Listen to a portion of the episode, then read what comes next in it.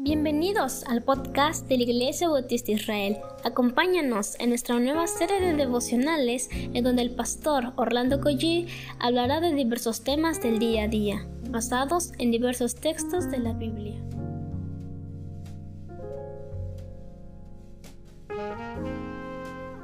Buenos días, ¿cómo, han, ¿cómo amanecieron el día de hoy? Espero que el Señor haya renovado nuestras fuerzas y que usted y yo nos levantemos con más ánimo, pero por supuesto con la fortaleza de la palabra. Vamos a orar y comenzamos.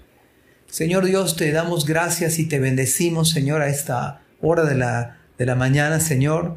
Te pedimos nuevas fuerzas, Señor, que tú tomes nuestra mente, nuestro corazón, nuestro cuerpo, Señor, y que podamos vivir para ti, Señor. Háblanos conforme a tus propósitos a tu palabra, oh Dios. En el nombre de Jesús. Amén. Estamos en el capítulo 8 del libro de Nehemías. Mi nombre es Orlando Collí. Soy el pastor de la iglesia Dios Fuerte y de la iglesia Israel. ¿Qué les parece si leemos Nehemías 8, verso 16 y dice la palabra, el pueblo salió y trajeron las ramas y se hicieron tabernáculos cada uno en su terrado, en sus patios, en los patios de la casa de Dios, en la plaza de la puerta de las aguas y en la plaza de la puerta de Efraín. Cuando veo estos pasajes bíblicos, veo cómo Dios está moviendo los corazones, moviendo las mentes de las personas, porque solo Dios puede hacer que la gente actúe conforme a sus propósitos. Dice aquí que el pueblo salió y conforme a la escritura trajeron ramas, se hicieron tabernáculos por doquier. Y evidentemente esto, esto es lo que hace la palabra en nosotros. Nos hace que nos movamos. Y además dice la Biblia que todo lugar estaba lleno de esta celebración. Las personas, por supuesto, estaban entusiasmadas, motivadas por la palabra. Verso 17. Era la palabra que los había movido a ello. Dice verso 17, toda la asamblea de los que habían regresado de la cautividad hicieron tabernáculos y habitaron en ellos. Los israelitas no habían hecho de esta manera desde los días de Josué, hijo de Num, hasta aquel día. Y hubo un gran regocijo. Me encanta esta palabra que dice toda la asamblea. Y yo quisiera poner mi confianza, como cada uno de ustedes, en que toda la congregación se una a la adoración nos unamos con un solo propósito, que toda la iglesia se una. Efectivamente, se encontraron leyendo. Lo más probable es el libro del Levítico, donde leyeron porque él establece en este libro el Señor esta fiesta para celebrarla por siempre, porque les haría recordar cuando el Señor los libró de Egipto. En el libro de Levítico 23, versículo 39 dice, pero los quince días del mes séptimo, cuando hayáis recogido el fruto de la tierra, haréis fiesta a Jehová por siete días. El primer día será de reposo y el octavo día será también de reposo.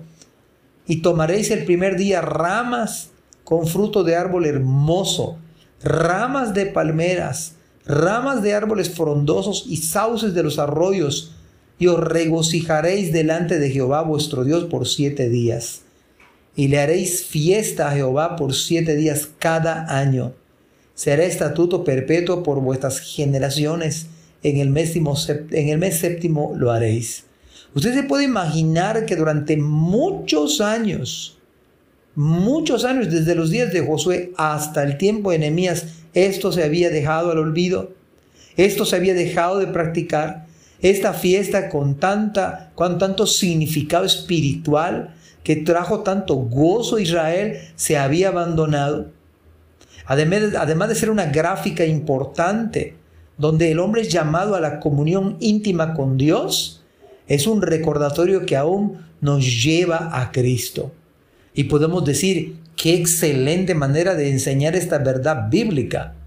Fue en una de las fiestas donde el mismo Señor Jesús se puso en pie y les declaró la sublime verdad.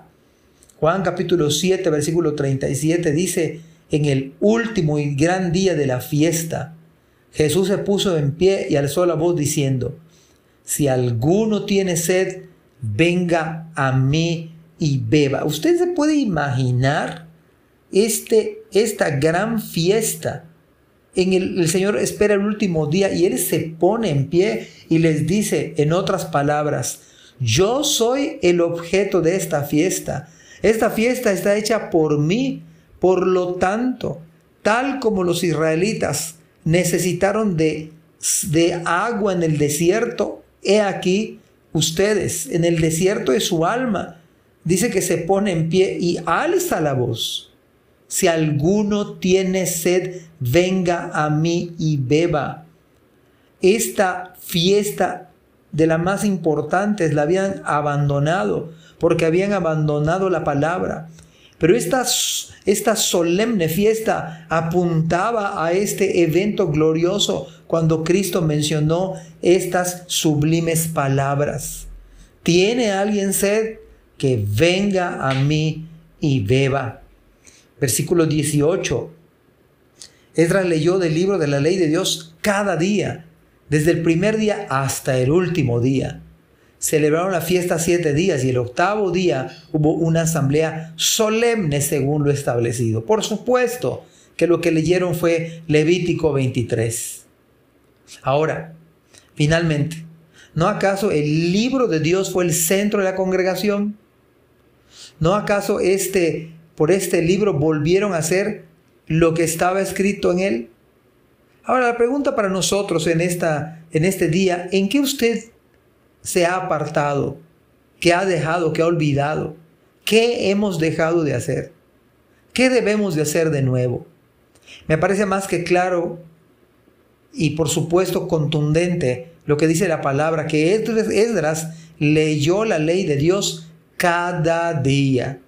Uno de los grandes pecados en nuestro tiempo es dejar la palabra. Hermano, si usted deja la palabra, usted deja de maravillarse de las verdades bíblicas. Por esa razón, vivir la palabra es verdadera celebración. Pero para vivir la palabra hay que leer la palabra, oír la palabra, que la palabra sea predicada, que la palabra sea entendida, que la palabra sea practicada. Que esto suceda en nuestras vidas, que cada día leamos la ley de Dios sin faltar. Que Dios les bendiga. Amén. Gracias por escuchar este podcast. Te invitamos a compartirlo y a seguirnos en nuestras redes sociales para que no te pierdas el contenido que tenemos preparado para ti. También nos puedes encontrar en nuestra página web www.ibismerida.org y contáctanos al correo ibismerida.gmail.com. Gracias por acompañarnos. Hasta la próxima.